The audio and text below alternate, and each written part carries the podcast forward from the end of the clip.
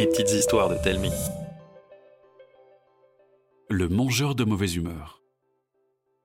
Pendant longtemps, je pensais que lorsque quelqu'un parlait de la couleur d'une personne, c'était parce qu'il pouvait voir, comme moi, cette fine couche de lumière colorée, une espèce de halo, toujours différente, avec une odeur particulière.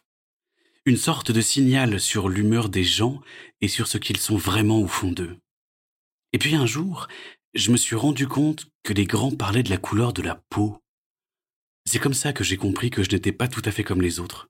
Grâce à ce pouvoir, je peux rester des heures à regarder par la fenêtre de ma chambre. Elle donne sur la rue. Les passants et leurs couleurs forment un immense arc-en-ciel vivant dont je ne peux pas me lasser. Prépare-toi, mon chéri, on ne va pas tarder. Oui, maman Enfiler son slip en sautillant, mettre une chaussette debout, tomber, recommencer, mais assis par terre, mettre la deuxième, mais super lentement. Ezra Si on tarde trop, il n'y aura plus de barque pour aller sur le lac. Ce serait dommage, non? Ah oui J'adore les balades en barque, moi. Sauf qu'entre la maison et le lac, il y a le métro. Et lui, je le déteste. Sa bouche, je m'en fiche. Je ne suis pas comme mon copain Ulysse qui pense qu'il va rentrer dans un monstre.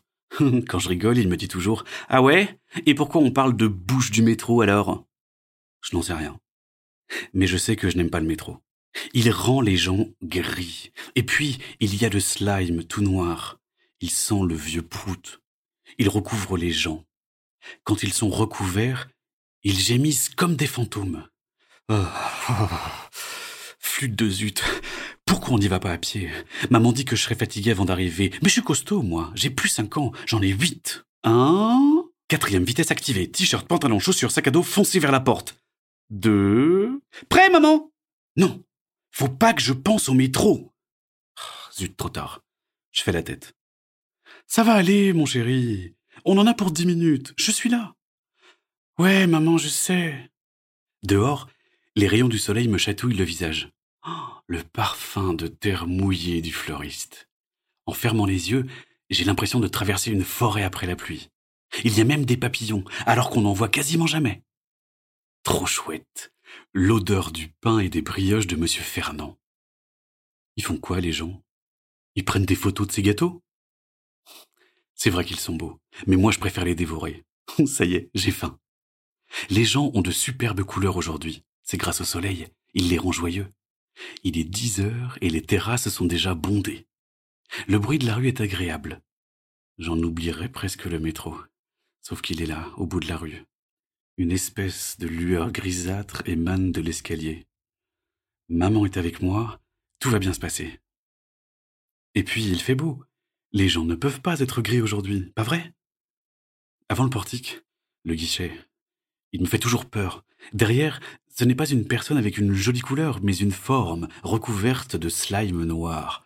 Avachie sur son fauteuil, elle gémit et aspire la couleur des gens qui viennent la voir.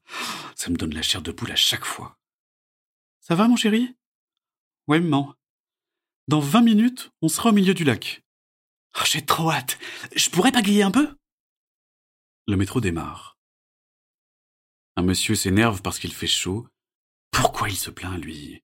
Il va rendre tout le monde gris. T'es sûr que ça va? Elle a senti ma main se crisper. C'est la meilleure des mamans. Allez hop, un câlin. En plus, me coller à elle me rassure. Je peux regarder les gens. Ils ne sont pas gris. Est-ce que le joueur de guitare y est pour quelque chose? Il chante super bien. Tout à coup, les freins crissent. Le métro s'arrête brusquement. Je manque de tomber. La lumière clignote puis diminue. Le silence tombe sur le wagon. Dix secondes plus tard, les haut-parleurs crachotent des paroles inaudibles. Des gens soupirent et deviennent gris. J'ai peur. Une épaisse couche de slime noir les recouvre lentement.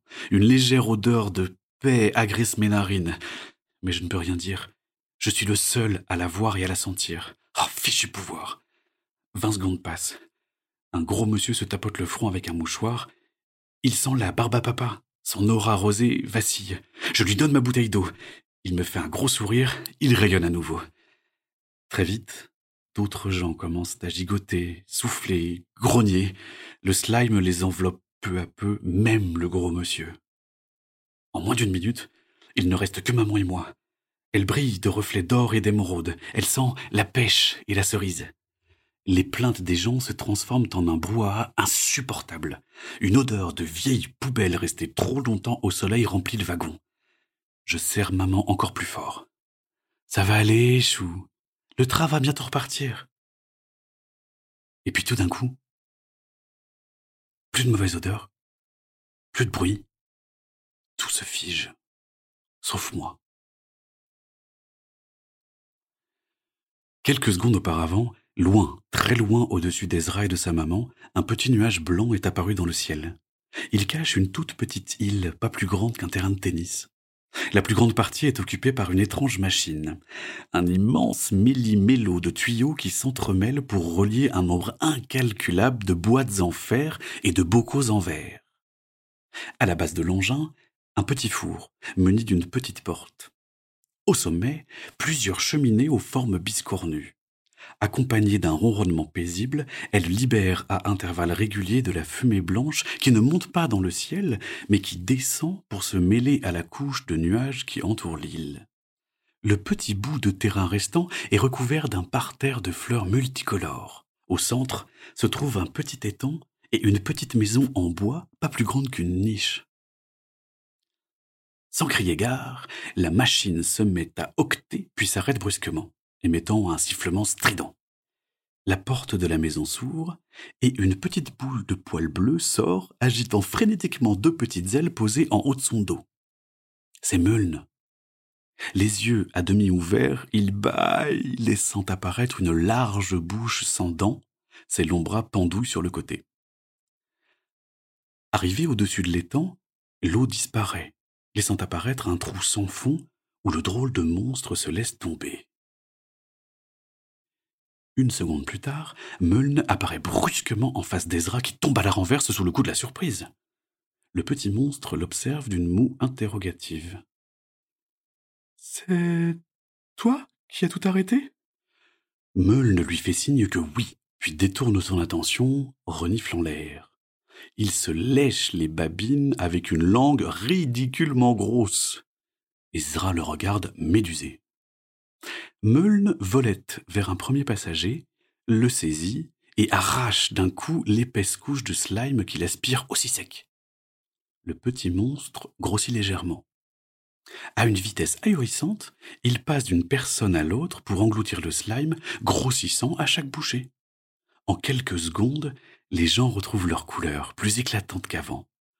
Meuln est repu. Il lâche un petit rot et disparaît. D'un coup, le temps reprend son cours, chaque passager est illuminé d'un sourire tranquille. Ezra, lui, est toujours par terre, perdu. Eh bien, mon chéri, qu'est-ce qui t'arrive? lui demande sa mère amusée. Je. bredouille Ezra d'un air gêné en se relevant. Le train repart. Le musicien recommence à chanter. Tu vois, il suffisait d'être patient. Dans dix minutes, nous serons au parc. Super, répond Ezra l'air pensif.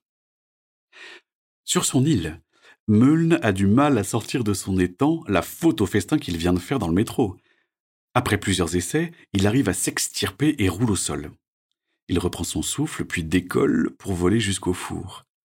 Il se pose lourdement devant, ouvre la porte, recrache tout le slime qu'il a avalé et dégonfle peu à peu. Lorsqu'il ferme la porte, la machine tremble, grince, bourdonne, puis ronronne. L'instant d'après, de la fumée sort des cheminées. Très vite, la mer de nuages double de taille. Alors, le petit monstre allonge ses bras et cueille délicatement des morceaux de nuages comme vous détacheriez des morceaux de coton.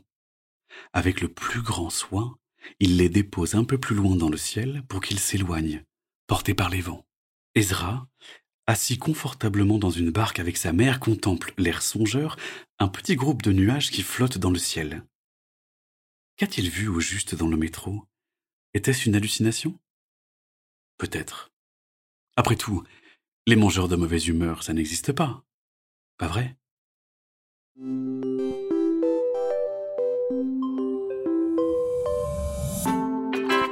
C'était une petite histoire de Telmi. Écrite par Mathieu Jonel et racontée par Arnaud Guillot. N'hésitez pas à nous laisser un commentaire sur iTunes, ça nous fera vraiment plaisir. Chaque jeudi, nous vous racontons une nouvelle histoire. Alors pour ne pas la rater, abonnez-vous au podcast. Et pour les 6-10 ans, plus d'histoires à lire sur telming.com. T-A-L-E-M-I-N-G.com. À la semaine prochaine!